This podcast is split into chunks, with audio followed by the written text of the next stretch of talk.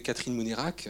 Catherine Mounirac, coordinatrice du projet, effectivement, comme l'a dit Lucie tout à l'heure, MIPLAQUA et doyen de la faculté des sciences de l'Université catholique de l'Ouest. Fabienne Lagarde, donc coordinatrice du projet Nanoplastique à Le Mans Université. Et Messika Revel, tu viens aussi avec nous, Messika, postdoctorante à euh, l'Université catholique de l'Ouest. Donc voilà, trois spécialistes qui sont avec nous, que je remercie euh, euh, vraiment chaleureusement pour leur venue ce soir. Elles ont des emplois du temps assez compliqués.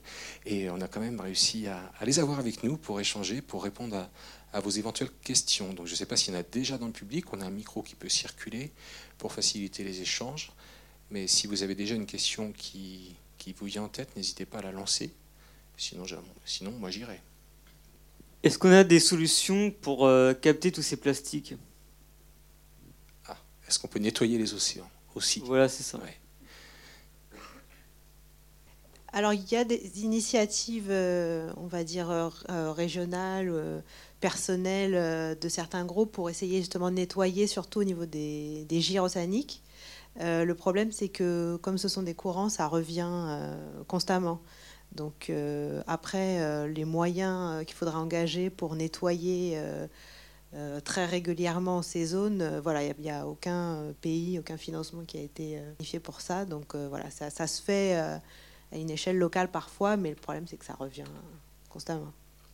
N'hésitez pas à lever la main pour qu'on vous repère. Alors j'ai noté aussi ça. Alors je me suis demandé quand même, parce qu'on parle de plusieurs types de plastique quand même. Hein est-ce qu'il y a des bons et des mauvais plastiques? Est-ce qu'ils sont tous mauvais?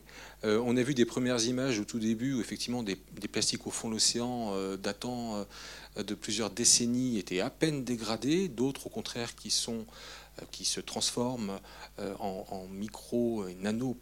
Comment on peut expliquer un petit peu tout ça? Est-ce qu'il faut mieux pas voir, même si c'est très moche, je le fais exprès hein, des vieilles bouteilles plastiques au fond de l'océan plutôt d'en avoir des micros et des nanos qui flottent partout et qui sont ingérés par les écosystèmes? Il y a plein de questions dans ma question, mais... Alors, il n'y a pas de bons ou de mauvais plastique. Il y a euh, des bons usages et des mauvais usages. Si on prend l'exemple du polyéthylène, le polyéthylène actuellement, il est euh, beaucoup utilisé pour faire les prothèses de hanches, en médecine, également en médecine régénérative. Donc ça, c'est d'excellentes applications du polyéthylène. Maintenant, le polyéthylène, c'est aussi le matériau qui est le plus utilisé pour les emballages alimentaires, par exemple. Et c'est dans ce cadre-là qu'on le retrouve euh, euh, lorsqu'il est mal géré dans les océans. Donc c'est un petit peu plus compliqué que bon ou mauvais polymère. C'est vraiment plus l'usage qu'on va en faire. Après, est-ce qu'il vaut mieux le retrouver au fond des océans? Alors c'est vrai qu'au fond des océans, il vieillit moins vite. Vous avez vu, il ne se dégrade pas en fait. Hein. Donc on ne sait pas quelle est sa durée de vie. Euh, quoi qu'il en soit, je pense que sa place n'est pas là. Voilà. Donc je ne crois pas que ça, puisse être mieux que de le retrouver à la surface. Le, dernier élément de, ta question, c'était euh, la dégradation euh, des macroplastiques, enfin les déchets que vous avez pu voir, macroplastiques qui vont être fragmentés sous les effets euh, des UV, des courants, la température, etc., en plus petits débris que l'on va appeler tout d'abord des microplastiques et puis euh, ultérieurement en nanoplastiques. Hein. donc euh, microplastiques de l'ordre du, micromètre, enfin ça va jusqu'à 100 euh, micromètres, enfin même jusqu'à 5 mm, enfin on n'est pas encore tout à fait d'accord, la communauté scientifique, sur les limites précises. Et puis à l'échelle nano, alors là on est au 10 puissance moins 9 mètres, hein, on est encore plus petit, c'est invisible à l'œil nu. Et euh, là, la question euh, de la sécurité ben, environnementale et puis euh, humaine, la question est ouverte. Hein. Vous avez vu Colin Janssen qui travaille sur les moules de la Belgique. Nous, on travaille dans le projet Miplaquois. Messica travaille beaucoup sur les, les, moules de la région Pays de Loire et on a trouvé, bon, pas beaucoup, hein, deux, trois particules de microplastiques dans les moules. On n'a pas les moyens d'investigation qui nous ont permis éventuellement de trouver dans ces mêmes moules des nanoplastiques encore plus petits. Hein. Mais bon, euh, la question, euh, bien sûr, reste ouverte. Hein. Question au fond. J'aimerais juste savoir, est-ce qu'il y a un effet d'accumulation ou ça disparaît au fur et à mesure dans, chaque animal en fait? Par rapport à la, présence de la quantité de plastique dans les océans, effectivement, on, on, constate euh, certaines quantités, on se demande où est, passé le reste. Hein. C'est un petit peu ça le sens de votre question. Est-ce que les choses se dégradent au fur et à mesure? Est-ce qu'on a des données là-dessus? Est-ce que ça s'accumule? Alors, ce qu'on sait, c'est que à chaque fois qu'on fait euh, euh, des prélèvements d'organismes, on retrouve du plastique à l'intérieur. Après, euh, pour parler de bioaccumulation, bon, bah, ce qu'on fait, c'est qu'on compte les particules. Euh, après, au niveau de la concentration, en fait, ça va beaucoup dépendre des organismes. Parce que, par exemple, pour, pour les poissons, donc on retrouve beaucoup de microplastiques au niveau de l'estomac. Euh, on n'en a pas retrouvé pour l'instant qui passe dans les tissus pour les poissons. Euh, maintenant, tout ce qui est nanoplastique pourrait potentiellement, lui, plus passer et, s'accumuler. Mais on n'a pas de technique analytique qui nous permet de les voir, ces nanoplastiques potentiels. Euh, après, pour tout ce qui est aussi les gros mammifères aussi, dans leur estomac, on retrouve parfois donc tout ce qui est phoques, baleines, du, du, plastique dans leur estomac et aussi des microplastiques. Euh, pas encore dans les tissus, et puis tout ce qui est euh, euh, zooplancton, vraiment tous les petits organismes, on, en retrouve par exemple collés à l'extérieur et quelques-uns parfois à l'intérieur, mais c'est assez récent qu'on étudie ça. mais voilà, on en retrouve aussi. Mais parler vraiment de bioaccumulation, là, pour l'instant, comme on a vraiment deux classes de particules, micro et nano, voilà, on est, on est limité à ce niveau-là pour parler vraiment de bioaccumulation. Pourtant, on a vu à un moment, c'est dans les moules, je crois, où euh, il y a des transferts quand même. Euh, alors, en laboratoire, d'accord. Dans le milieu naturel, on n'a pas constaté ça. Parce que dans le laboratoire, on a vu effectivement qu'il y a un passage euh, de, l'estomac vers des tissus extérieurs. Et du coup, on peut se poser la question, effectivement, quand on voit que certains peuvent induire des, tumeurs, et nous, si on mange ça, qu'est-ce qui peut nous arriver? Ben, C'est ce qu'on a vu sur des poissons, là. Hein. Non, mais voilà, il faut peut-être relativiser les choses, je ne sais pas. C'est pour ça que ça a été relativisé un peu dans le documentaire, mais je voudrais revenir sur ce point-là. Oui, enfin, il faut relativiser les choses. Hein. Moi, je ne crois que ce que je vois. Euh, les expositions en laboratoire, euh, c'est une chose. Ce n'est pas bien sûr le reflet de ce qui se passe dans la vraie vie, dans l'environnement. la manip qui a été faite euh, en utilisant des, des microbilles de plastique, déjà, c'est des choses que des billes artificielles, hein, enfin qu'on ne retrouve pas euh, euh, nécessairement, enfin ce ne sont pas nécessairement celles qui sont rejetées dans l'environnement. Ensuite, un point qu'elle n'a pas mentionné euh, dans, dans, le documentaire, c'est à quelle concentration elles ont exposé ces poissons. Hein. Euh, quelle est la concentration d'exposition euh, des poissons. Et on sait combien c'est difficile de réaliser des expositions qui soient le plus réalistes d'un point de vue environnemental, qui utilisent des concentrations qu'on est susceptible de retrouver. Donc, extrapoler des effets à partir de manip en labo, avec euh, des concentrations, enfin tous les biais que l'on peut connaître, c'est pas facile. Et là-dessus, moi, je reste très, très prudente comme si dans le documentaire, ça permet au moins d'alerter pour faire des recherches. Est-ce qu'il y a une autre question? Oui, il y a une question là-haut, Lucie. Est-ce qu'on a une visibilité d'un potentiel ralentissement, justement Au moins, on étoile dessus pour éviter de polluer le dessous? Est-ce qu'on a une visibilité de, l'évolution, enfin du, ralentissement d'évolution, si on travaillait et si on investissait sur des projets euh, dessus? Ça revient un peu sur la fin. Ça dépend beaucoup de nous, mais en faisant quoi? Alors, Oui, c'est ça. Le, problème aussi, c'est que souvent, euh, pour tout ce qui est nettoyage, euh, ils nettoient les gros morceaux de plastique ou les micros, les, gros microplastiques, mais il y a beaucoup de plastiques qui vont en fait euh, descendre un petit peu au niveau de la colonne d'eau, des fois aller tout au fond, des fois remonter. Parce que s'ils sont colonisés en fait par tout ce qui est petits micro-organismes, vous avez vu des images là de plastique avec des zooplanctons, des algues dessus. En fait, ça va les faire couler. Euh, donc en fait, euh, ces initiatives pour enlever le, plastique à la surface, c'est très positif. Le problème, c'est que il y en a beaucoup dans la colonne d'eau et puis on ne sait pas non plus les quantités exactes. Il y a plein, vous avez entendu des chiffres au début sur les, quantités vraiment de plastique déversé, etc. Mais on n'a pas vraiment de, chiffres concrets. On ne peut pas évaluer non plus la proportion globale. Donc euh, ces initiatives sont vraiment bien, mais on ne peut pas savoir vraiment si ça, ça peut suffire en fait. Bah, Suffire peut-être pas, mais au moins ralentir. Parce que ce qui ramasse, c'est au niveau des volumes, j'ai regardé un peu les chiffres, c'est des tonnes. Alors des tonnes, c'est impressionnant. Et il faudrait aussi que le déversement euh, s'arrête. Ah, parce qu'après, ça va. Enfin, ce sera infini. Quoi. Et il y a un gros problème au niveau. Euh, euh, là, ils n'en ont pas trop parlé, mais par exemple, du le recyclage du plastique. Par exemple, en France, avec 22% du plastique qui est recyclé puisqu'il y a beaucoup de plastique qu'on n'arrive pas à, extraire ou à correctement recycler, et certains vont se retrouver du coup dans l'environnement. Donc il y a cette échelle-là effectivement de, nettoyage, mais il y a aussi après toute la gestion à, améliorer derrière, parce que sinon il faudra, faudra continuer, sinon ça va recommencer. Donc pour les chiffres, euh, je ne pense pas qu'on puisse pour l'instant avoir vraiment de... Mais si on fait rien, on ralentira. Ah ouais, exactement, exactement. Voilà. Oui, disons que ce qui peut être nettoyé, c'est toujours bien. Euh, ce qu'ils ont dit, là, ils n'ont peut-être pas chiffré, mais c'est qu'en fait, le plastique qu'on voit en surface, c'est moins de 1% du plastique dont on pense qu'il est dans l'environnement. Donc, c'est bien, évidemment, il faut encourager, mais euh, le problème, c'est qu'encore reste à élucider où sont les 99% manquants. Et, et, quand on le saura, il faut se rendre compte que ce film, il date de 2015. Et la thématique, c'est une thématique, nous, en sciences, qui, oui, qui date à peu près. Les gens ont commencé à travailler 2013, 2014. Euh, le, plus ancien, c'est François Galgani, que vous avez vu, qui travaillait vraiment, lui, sur les macrodéchets, sur les microplastiques. C'est très récent, les travaux de la communauté euh, scientifique. Et donc, on en est encore à comprendre où passe ce plastique.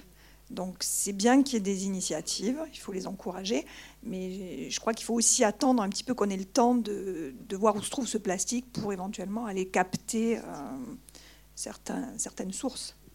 Juste pour compléter, par contre, les, les substances chimiques associées au plastique, hein, vous avez tous entendu parler euh, du danger sanitaire, enfin du, gros risque sanitaire euh, du bisphénol A dans les biberons, hein, qui a quand même abouti à une interdiction justement de cette molécule chimique dans, tout ce qui est emballage plastique réservé à l'alimentaire. Donc, euh, malgré tout, ce, versant, euh, euh, ce versant toxique de, toutes les molécules qui sont associées aux, molécules plastiques, ça, par contre, on a des preuves au jour d'aujourd'hui. Alors justement, si on veut remonter en amont, est-ce que au niveau, est-ce que le plastique, on a des alternatives? Est-ce que au niveau des recherches, euh, je pense aussi aux industriels qui utilisent beaucoup ces plastiques.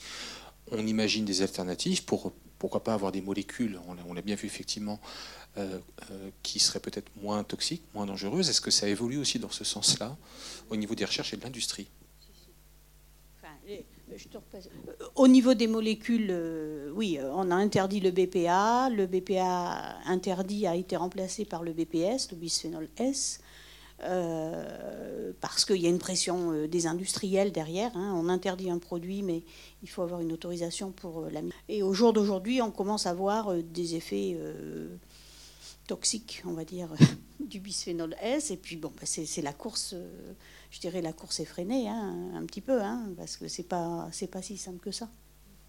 Oui, puis pour les alternatives au plastique, donc tout le monde s'accorde à dire que de toute façon, on ne peut pas arrêter d'utiliser du plastique parce que ça rend des services dans, plein de domaines, donc on ne peut pas arrêter. Donc là, les, recherches euh, dans l'industrie, euh, ça, se penche en fait sur euh, modifier l'origine du polymère plastique, donc que ce soit pas une source pétrolière, mais une source biosourcés. Donc, par exemple, l'amidon, euh, vous avez déjà vu dans les supermarchés des sacs euh, partir d'amidon, etc.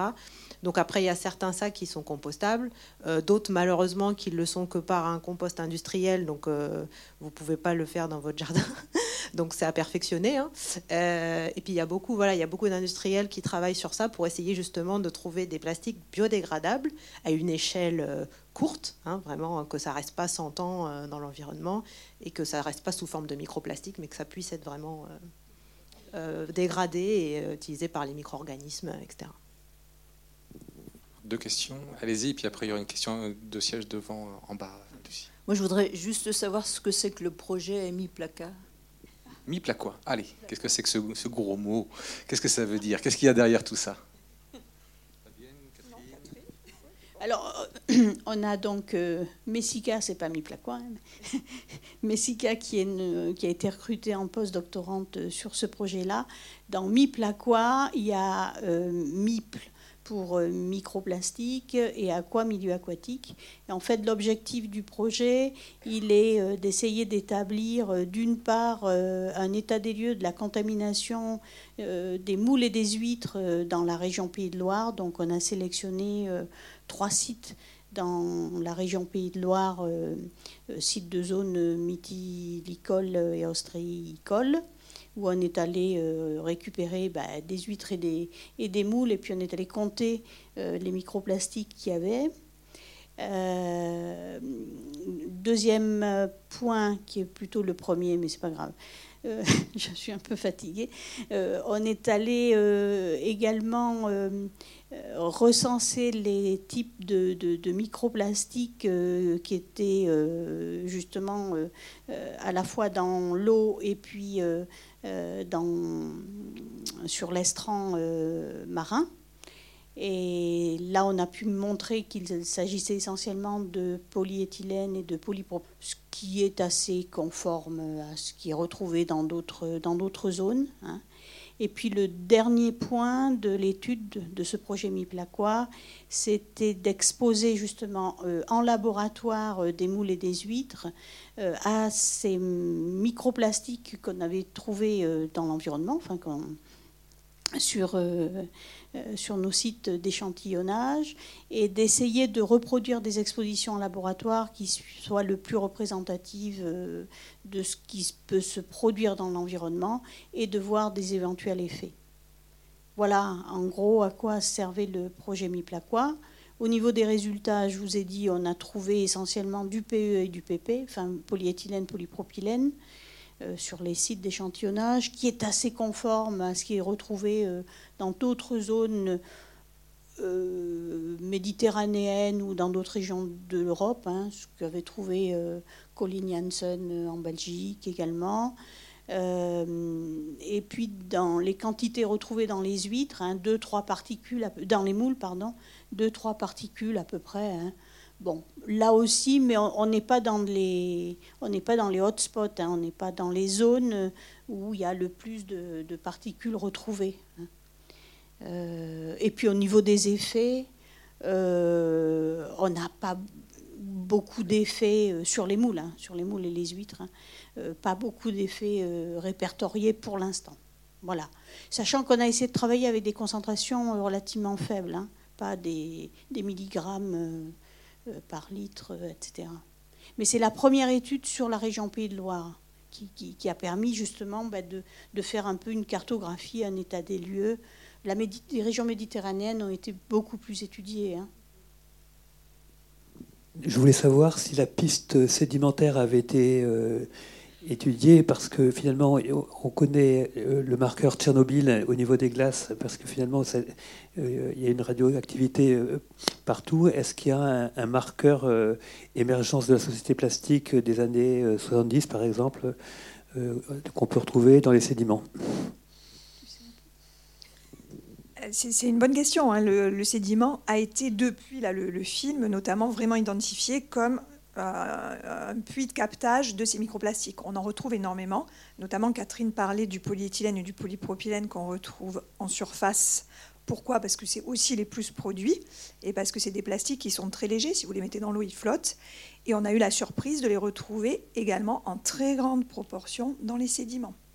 Donc sans qu'on comprenne encore exactement très bien comment ils y arrivent en si grande quantité, mais on retrouve de, ces polymères partout dans les sédiments et dans le sol très probablement. Maintenant, c'est très difficile de les dater. Nous, on travaille sur le vieillissement, on sait qu'ils sont vieillis, mais un polymère, on ne sait pas le dater comme on va savoir dater par exemple du matériel radioactif. C'est pas du tout la même chimie. Là, c'est une chimie qui est beaucoup plus difficile à dater, d'autant plus qu'une fois qu'ils se retrouvent dans le sédiment, ils vieillissent beaucoup moins, puisqu'ils sont moins soumis à la photodégradation. Et donc, ça devient encore plus difficile d'avoir une idée de, de leur origine en fait. Les études qui ont permis de tracer un peu comme ça l'âge, c'est par contre les plastiques qui ont été retrouvés dans les grands fonds, avec François Galgani notamment, puisque là, eux, ils ont eu la, enfin, la chance, ou la malchance, on va dire, de retrouver des bouteilles entières qui n'étaient pas du tout dégradées. Elles sont juste posées sur le, le, le, sol océanique, si vous voulez, le, les bas-fonds, le fond marin. Et en fait, ils ont reconnu des bouteilles dont certaines, effectivement, dataient des années 60 ou 70. Mais c'est parce qu'ils avaient l'objet entier. C'est la forme, certaines dates notées dessus qui leur ont permis de les dater. Sinon, à l'heure actuelle, on ne sait pas dater euh, un polymère. On y arrivera peut-être un jour, mais là, on est très loin d'y arriver. Euh, exploiter le travail de ces fameuses bactéries qui arrivent à assimiler les, plastiques. Est-ce qu'on travaille du côté de, des réactions chimiques Parce qu'elles, elles, elles, vont très progressivement, elles n'arrivent pas à digérer tout ce plastique. Mais nous, on pourrait en laboratoire les multiplier et puis essayer de... Alors ça dépend beaucoup de nous et des bactéries, pour l'interrogation euh, oui, vous avez vu le, chercheur qui travaille euh, dessus à Banyuls. Euh, donc eux, ce qu'ils ont remarqué, c'est qu'évidemment, elles avaient une activité donc de certaines bactéries de biodégradation du plastique. maintenant, si par exemple, si on voulait dégrader notre plastique, comment est-ce qu'il faudrait faire? Il faudrait prélever le microplastique, l'emmener au laboratoire et puis faire dégrader les bactéries. Euh, comment les prélever, comment être sûr de tout prélever? En fait, eux, ce qu'ils étudient plus, c'est ces fameux nouveaux plastiques qui seraient biodégradables, euh, justement ce qui est euh, certaines souches de bactéries, pour essayer de voir justement l'efficacité de biodégradation de ces nouveaux plastiques, qui seraient voilà, plus facilement du coup pour élaborer des plastiques qui seraient vraiment adaptés euh, à des types de bactéries qu'on sait qui sont présentes euh, dans l'environnement et qui pourraient du coup les dégrader plus rapidement. Parce que le problème, c'est que pour dégrader euh, le, plastique dans le milieu, il y a énormément de paramètres. Donc même si certaines bactéries sont capables de le faire, bah, vous avez des plastiques qui vont flotter, d'autres qui vont pas être accessibles à la lumière. Il faut une certaine quantité de lumière, d'oxygène, etc. Donc pour faire ça vraiment dans le milieu naturel, voilà, c'est très compliqué. Et puis comment prélever tous les plastiques et faire ça en laboratoire. Donc là, voilà, ils travaillent vraiment sur euh, les nouveaux plastiques qui seraient du coup, euh, qui pourraient être biodégradés euh, avec les souches bactériennes qu'on connaît, qui sont présentes dans le milieu. C'est plutôt cet aspect. Est-ce y a une petite dernière question? Moi, j'en ai une. On a vu beaucoup d'intervenants à l'international. C'est un sujet assez récent au, final. Hein. Est-ce que vous réunissez régulièrement euh, au niveau international avec les spécialistes? Vous pouvez nous en dire un petit peu petit, quelques mots de cette coopération entre scientifiques? Oui, au niveau international, bien sûr, euh, bon, il y a des, des, colloques euh, régulièrement hein, sur, sur ce sujet-là. Bon, effectivement, le film mais des focus. Euh, euh, c'est vrai que c'est un sujet de recherche relativement récent, mais qui, euh, qui est parti très très vite. Hein. On a organisé à Nantes le, CETAC, hein, qui est en toxicologie et puis en écotoxicologie, on a eu de la, on a eu de la chance qu'il ait lieu sur Nantes, hein, parce que tous les ans en Europe, ça change de, ça change de pays d'accueil. Euh, on a proposé une session euh, avec, euh, avec Fabienne, mais si on te connaît encore. on a proposé une, une, session justement sur les microplastiques et on a remporté un grand succès puisqu'on a eu quatre blocs et en fait 63 ou 65 propositions par rapport à d'autres d'autres thématiques qui, qui, étaient moins, moins connues. Fabienne, tu vas parler un petit peu de... Enfin, tout ça pour terminer qu'au niveau international, si, si, si, si, tout le monde se mobilise. Euh, en Chine, euh, n'en parlons pas. Hein, bon, euh, il y a une recrudescence de, de, papier chinois, mais pas que dans ce domaine de toute façon. Mais il n'empêche que les quantités retrouvées quand même dans des échantillons chinois, c'est plutôt du hotspot. Hein. Nous, on est des, des petits joueurs. Hein. Et en France, oui, on, est en train de se structurer. Là, on a eu un colloque, le premier colloque tous les scientifiques français, on est à peu près 150 à l'heure actuelle à travailler dessus. Ça représente une trentaine de laboratoires. Ce qui est très intéressant, c'est que ça implique des disciplines très variées qui vont de l'océanographie jusqu'à euh, la physique des, matériaux, physique des polymères notamment. Et donc les gens commencent à se structurer pour travailler ensemble. Et je tiens à dire que lors de ces journées, nous avions énormément d'associations de citoyens qui sont venus et le ministère, qui s'est montré vraiment très intéressé par cette cause. Et je pense qu'il va y avoir de nouveaux, de nouveaux décrets de loi dans les, dans les années qui viennent. On a vu l'interdiction des sacs il y en a d'autres qui vont suivre. Il y a les, les cotons-tiges, la, la, vaisselle jetable, il y a pas mal de choses qui vont, qui vont changer rapidement. Bien, je vous propose qu'on s'arrête là. Je veux remercier chaleureusement donc euh, Catherine, Fabienne et Messica pour leurs apports sur, euh, sur, euh, sur ces points scientifiques. Je remercie le cinéma Les Cassons-Coups pour son accueil ici dans cette salle. Merci Lucie aussi pour toute la communication que tu as fait autour de l'événement. Et merci bien évidemment à vous toutes et tous pour être venus ce soir. Et n'hésitez pas à regarder sur le site de Terre des Sciences, www.terre-des-sciences.fr, où il y a toute une programmation. Alors la prochaine, mercredi prochain, 19h30, Institut municipal, on parlera d'agroécologie avec Agro Campus Ouest, un sujet d'actualité aussi. Bonne soirée à toutes et tous et à une prochaine. Au revoir. Merci. Merci.